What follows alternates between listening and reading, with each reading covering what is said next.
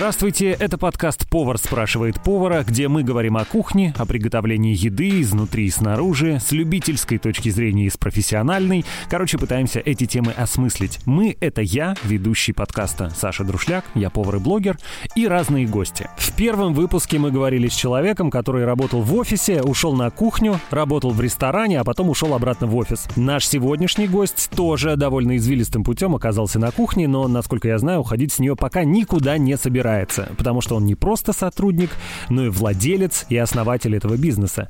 Если вы до сих пор не знали, кто делает лучшие французские круассаны в столице Казахстана Нур-Султане, то самое время познакомиться. Расул Куванбакиев. Расул, привет. Привет.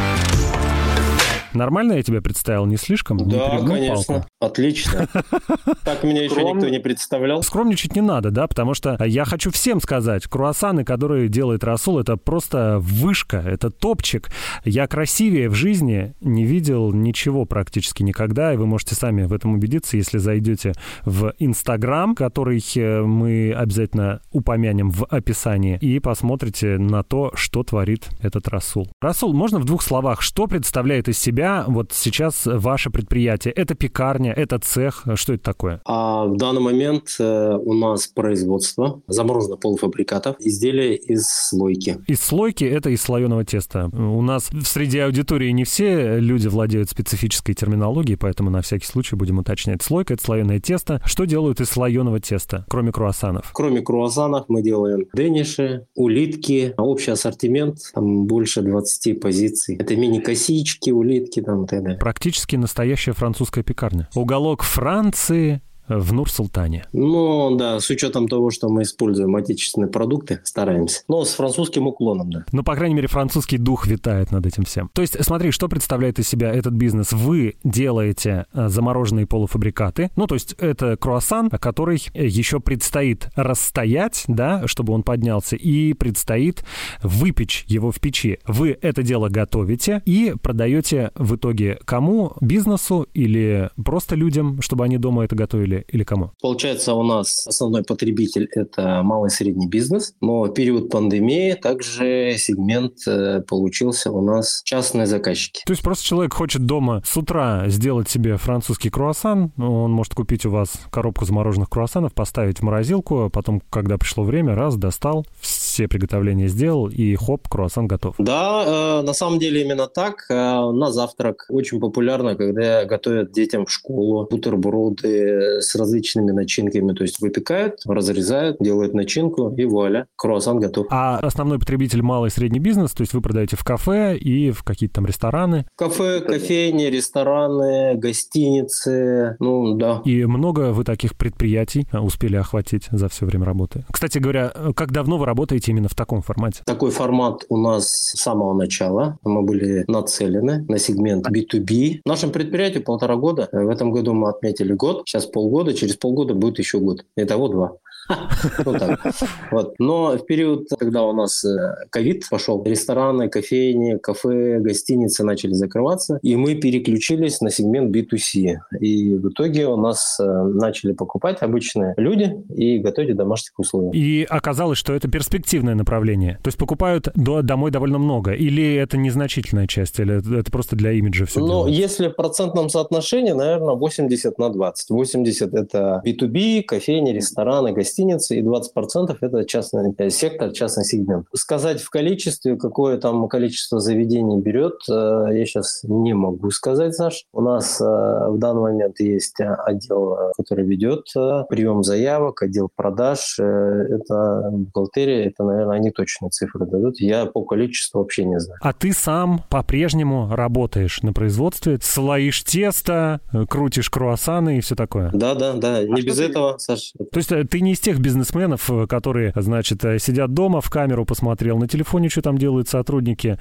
не понравилось, позвонил, говоришь, так, почему грязная тряпка лежит на столе? Они быстренько подсуетились, все убрали, и ты потом лег спать дальше. К вечеру приехал, забрал выручку а, и поехал в ресторан.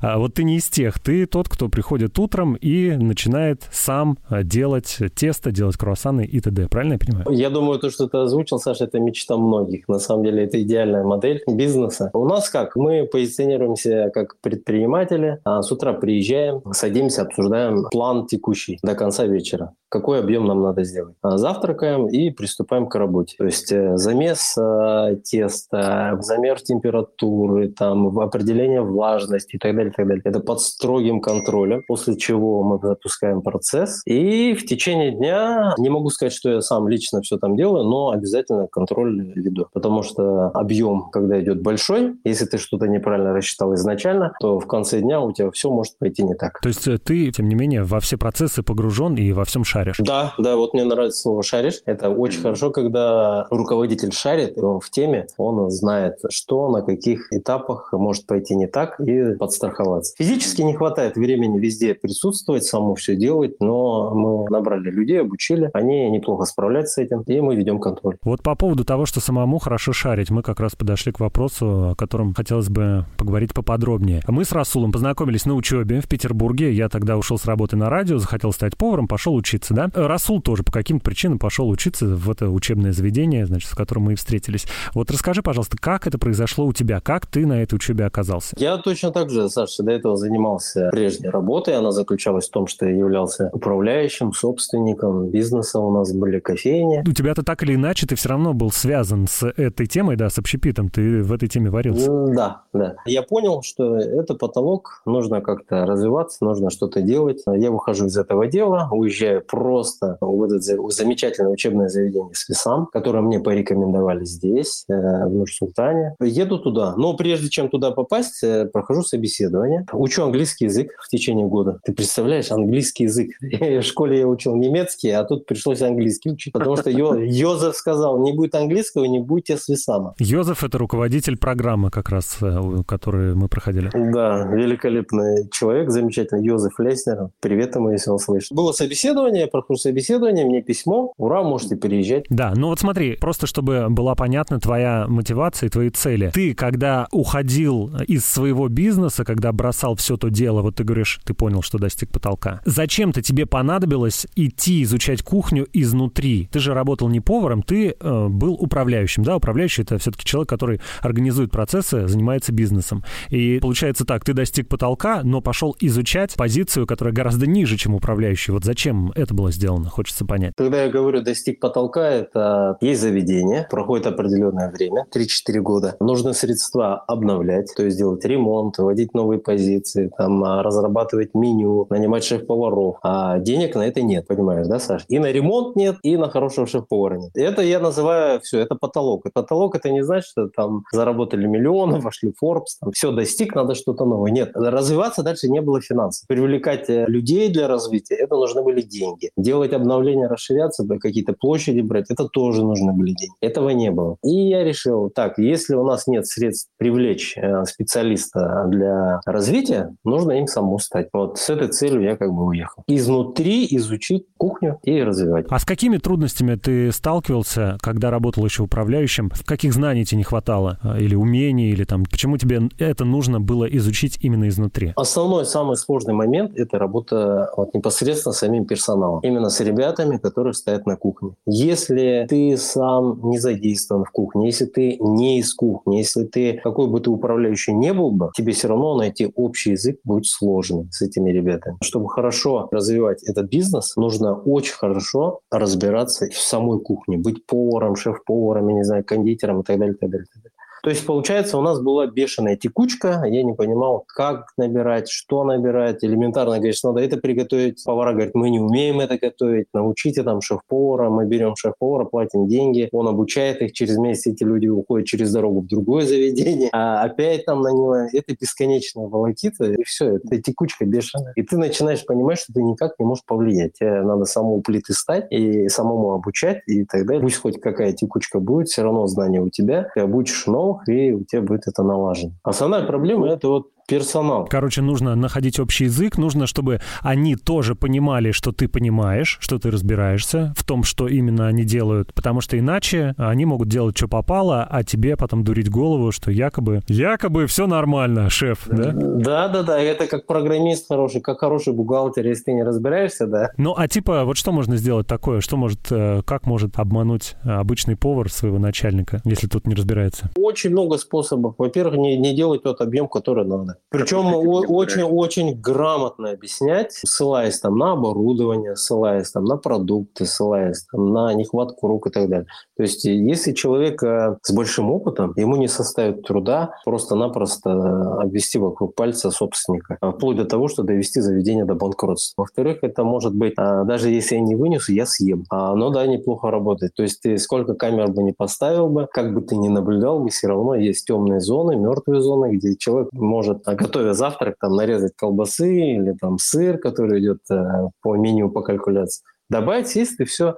Вроде не вынес, но съел они до сдачи. Саботажи разные, там кто-то вышел, кто-то не вышел, могут вообще все не выйти. Когда человек приходит, разговариваешь, все классно, все ясно, проходит какое-то определенное время, и все, он начинает понимать, что ты не разбираешься, и все. Все, понял. Теперь все стало как бы на свои места. Но смотри, э, это сейчас мы говорим о работе поваром, да, именно поваром на кухне в ресторане, но ты в итоге пришел не то, что несколько к другому, а вообще совершенно к другому. И я хочу сказать, что я присутствовал при становлении становлении, ну, как это сказать, страсти Расула к выпечке и круассанам, да? Я можно расскажу немножко, как это выглядело с, со стороны, как на это смотрел я. А несколько месяцев, пока мы учились, да, мы изучали базу, как нарезать, э, как варить бульоны, как делать майонез, другие соусы и все такое. А потом у нас начался блок с этническими и национальными кухнями, нам все нравилось, это все было круто, мы с удовольствием учились. А потом начался блок про хлеб и про круассаны. И тут, мне кажется, вот у Расула в тот момент что-то перемкнуло, а потому что ты стал оставаться после занятий, а, делать это слоеное тесто. А я помню, пытался приготовить мильфей из книги Седрика Грюле, да, известного кондитера, но там что-то получилось, по-моему, что попало, совершенно не то. А, и вот, значит, ты слоил тесто, делал эти круассаны и в итоге сделал свое предприятие по приготовлению замечательных круассанов. Вот так это выглядело примерно из моей головы. Как это происходило у тебя? Вот что ты чувствовал? Что у тебя там замкнуло? И замкнуло ли? Да, именно так было. Лучше и не опишешь. Ты помнишь день, да, когда наготовили столько слойки в первый день, и мы ее так объелись, что было плохо. Ну, я бы с удовольствием такой день повторил еще неоднократно. На самом деле повезло, очень сильно повезло, что наш курс э, преподавал такой замечательный, открытый, улыбчивый, талантливый пекарь, как э, Евгений Тимофеев. Женя, если ты слышишь, привет тебе огромный. Я, кстати, надеюсь, что мне удастся пригласить Женю в подкаст и здесь с ним пообщаться. Это будет очень круто, но он столько всего знает, столько интересного, сколько каждый раз общаясь, он такие интересные вещи говорит. Вот э, действительно, сколько не занимайся, все равно что-то новое ждет постоянно. Так, откуда эта любовь, да? Все-таки эта магия передалась через Женю, которая нам преподавал. У него горели глаза. Он это делал с таким воодушевлением. Я был поражен, как человек может делать так хлеб с такой любовью. Ты же помнишь, да? Да, я все это хорошо помню. Но мне кажется, что все-таки это важный фактор, э, то, что у него горели глаза, и он все это очень здорово объяснял. Но э, у тебя у самого какие-то другие причины тоже были, потому что я помню, ты говорил, у вас там в Нур-Султане такого нету. Такого нету, вас так никто не делает, и, наверное, ты думала о том, что было бы здорово сделать э, такое же там у вас, и если бы это получилось сделать с, таки, с такой же страстью, с такой же горячностью в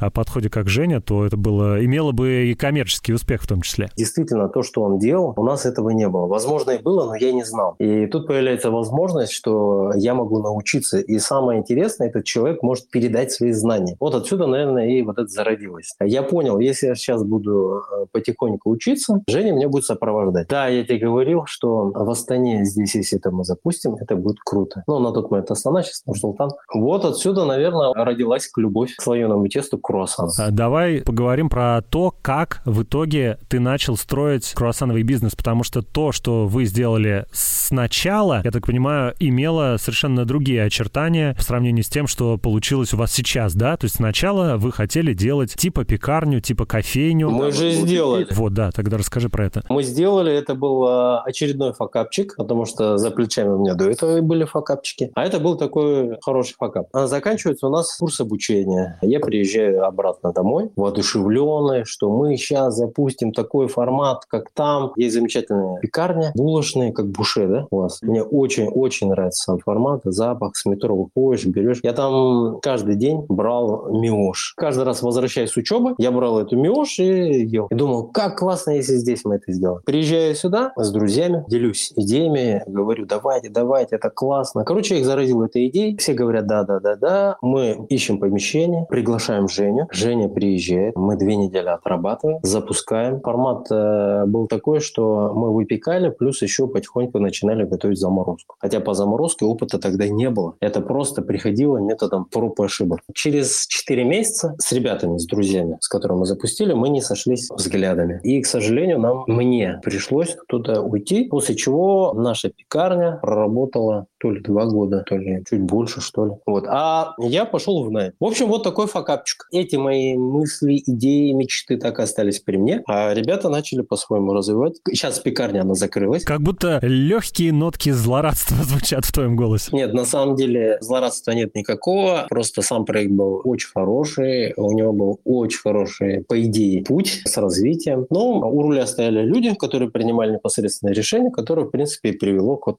такому финалу. Ты говоришь, что это был факапчик, но коммерчески, видимо, это было успешное предприятие. Я не могу сказать, что коммерчески успешно, потому что, наверное, все-таки успех, он у каждого по-своему в голове обозначается. Но мы точно знали, по крайней мере, я, я точно знал. В тот момент мне помогала супруга Гульзана. Она там полы мыла, я там готовил и так далее. У нас было с ней понятие четкое, то, что бизнес, развитие и финансовая там составляющая, рост, это требует какого-то времени. То есть, э, если ты запустил, вложил деньги, тебе не нужно завтра ждать баснословных прибылей. Вот это постепенно, постепенно, постепенно, постепенно. Поэтому насчет финансовой успешности, да и нет, мы даже не успели застать. Четыре месяца это довольно-таки маленький срок, чтобы сразу выходить в плюс. Ну, в принципе, да, там ничего не отобьешь, наверное, за четыре месяца даже. Да, да. Тут э, больше не финансовый, а, скорее всего, стратегическое развитие, которое в основе лежало, именно исходило из ассортимента производимой продукции. Мой взгляд, он был один, у людей был совсем другой. И это была основная причина непонимания. Ну, грубо говоря, вы хотели делать французскую пекарню с круассанами, а ребята хотели делать самсу, да? Ну, грубо говоря, ну, не будем говорить самсу, но да. А самса, кстати, из слоеного теста делается? Можно хоть из какого. Можно из слоеного, можно не слоеного, можно с дрожжевого, можно без, можно соленый, сладкий. Можно вообще без теста? Можно вообще без теста. Просто мясо – это самое лучшее самса. Вот смотри, мы остановились на том, что ты ушел из э, пекарни, пошел в найм. В найм э, ты пошел тоже по пекарному делу. Да, я ушел э, шеф-пекарем, готовил круассаны, выпекал хлеб. Полтора года я проработал. А ты пошел туда, потому что не было какого-то другого проекта, там самому ничего не, не было возможности открыть? И, или ты подумал, что тебе нужен опыт, и тебе нужно просто набить руку? Нет, я туда на самом деле пошел, просто это будет банально звучать, просто из-за денег. Вот заработок был хороший, человек, который приглашал, был надежный, добропорядочный, чистоплотный в плане финансов. А, вот я работал, он мне платил, вот так полтора года.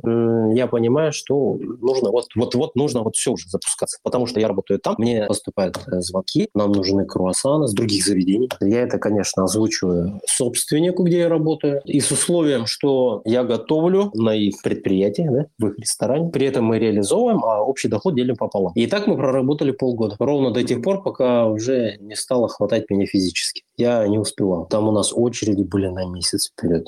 Поначалу это было через WhatsApp мне пишет, я отвечал. Потом я уже не успеваю. Моя супруга Гульзана, она делает сайт, э, автоматизация, я там не разбираюсь. SRM-система, куда-то они падают э, автоматически, и она ведет прием заявок. Она мне говорит, слушай, это было у нас э, в ноябре, она говорит, сейчас заявки идут уже на январь. Что делать? Люди возмущаются. Я говорю, ну, тогда надо запускаться. Вот отсюда как бы и идея родилась. Был спрос такой очень серьезный, и вы подумали, что для того, чтобы обслуживать такой спрос, спрос, чтобы его удовлетворять, нужно уже открывать полноценное свое заведение. Да, на самом деле там э, нужно было оборудование, которое дает просто больше объем. Все. То есть я бы там сам справлялся. Ну, ты представляешь, я работаю пекарем, я готовлю объем круассанов на эти заведения, а у них сеть. Плюс еще хлебасом выпекаю. У меня остается полдня, чтобы эти заказы приготовить. А причем оборудование мы делим. Я, допустим, печку не могу целый день занимать. Есть кондитеры, а, холодильная, морозильная, шоковые камеры. Тоже не могу полностью занимать.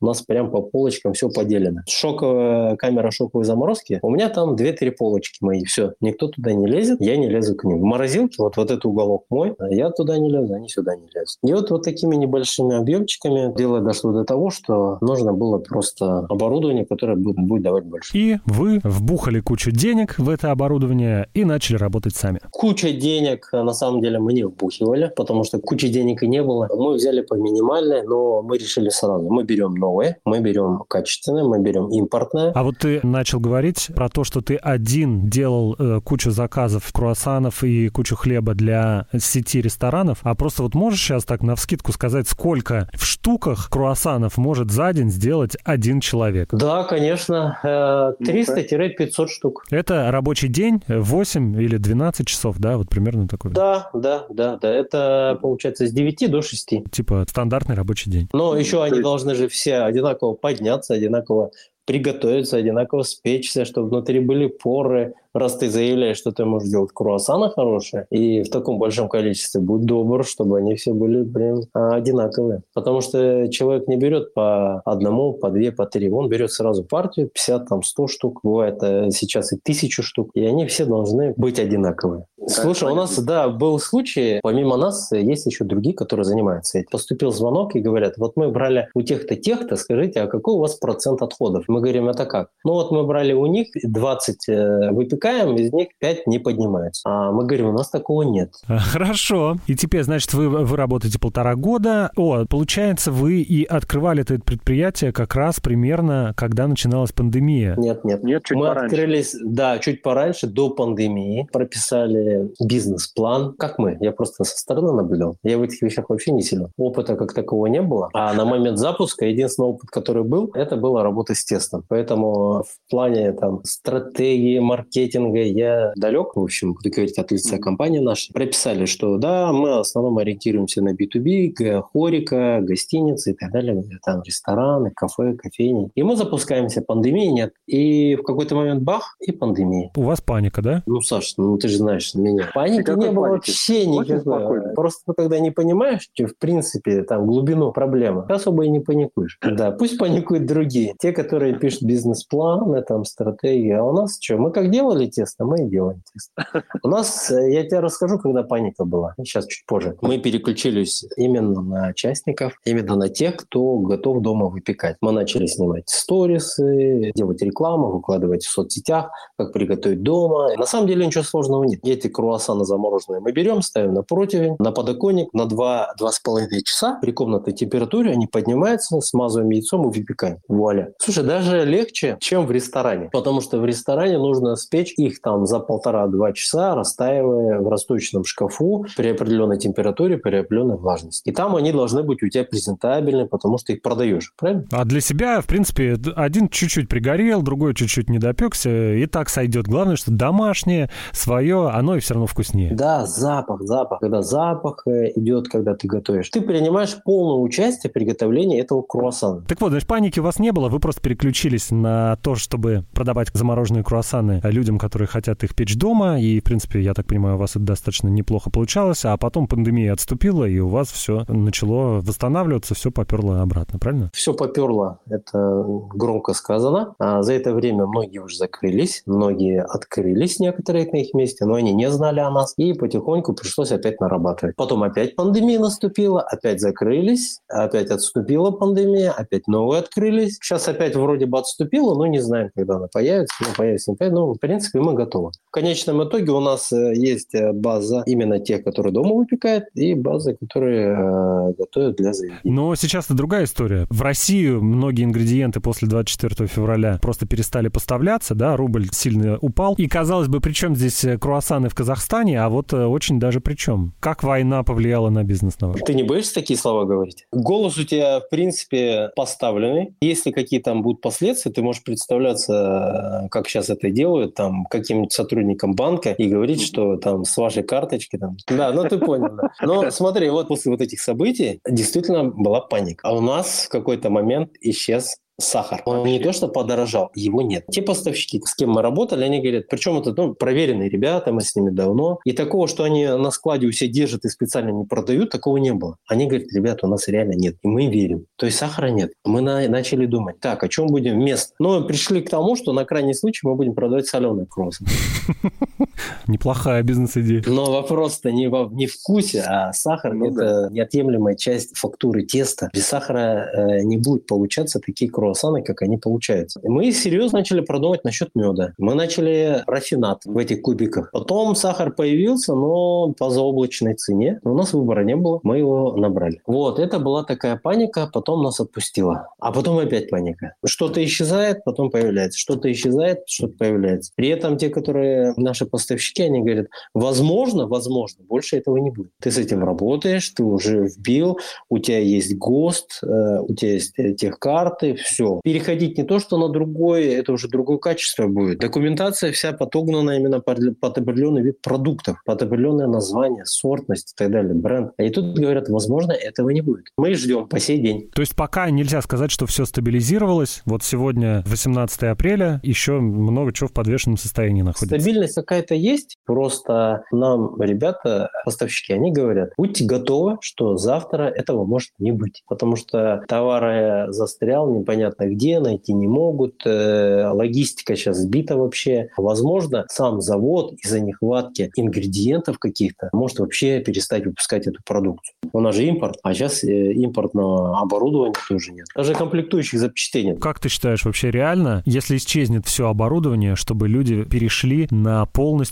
ручное слоение теста, например? Ну, то есть сейчас у вас тесто раскатки, вы пользуетесь раскатками, а вот отберем у вас все раскатки, будете скалками катать? Конечно, все реально. И через год оттуда будут выходить с цеха реально накачанные женщины и мужчины, бодибилдеры. И вместо круассанов это будет получаться рогалики. Если без шуток, это нереально. Такого качества, в таких э, объемах, это, это нереально. Слушай, ну я надеюсь, что несколько волн пандемии вы пережили, и то, что происходит сейчас, тоже переживете, и выйдете после этого новыми, с новыми силами, да, с новым опытом, а, и потом вам вообще ничего не будет страшно уже. Спасибо большое. Саша, я думаю, что мы должны все вместе это как-то пережить, выйти из этого состояния.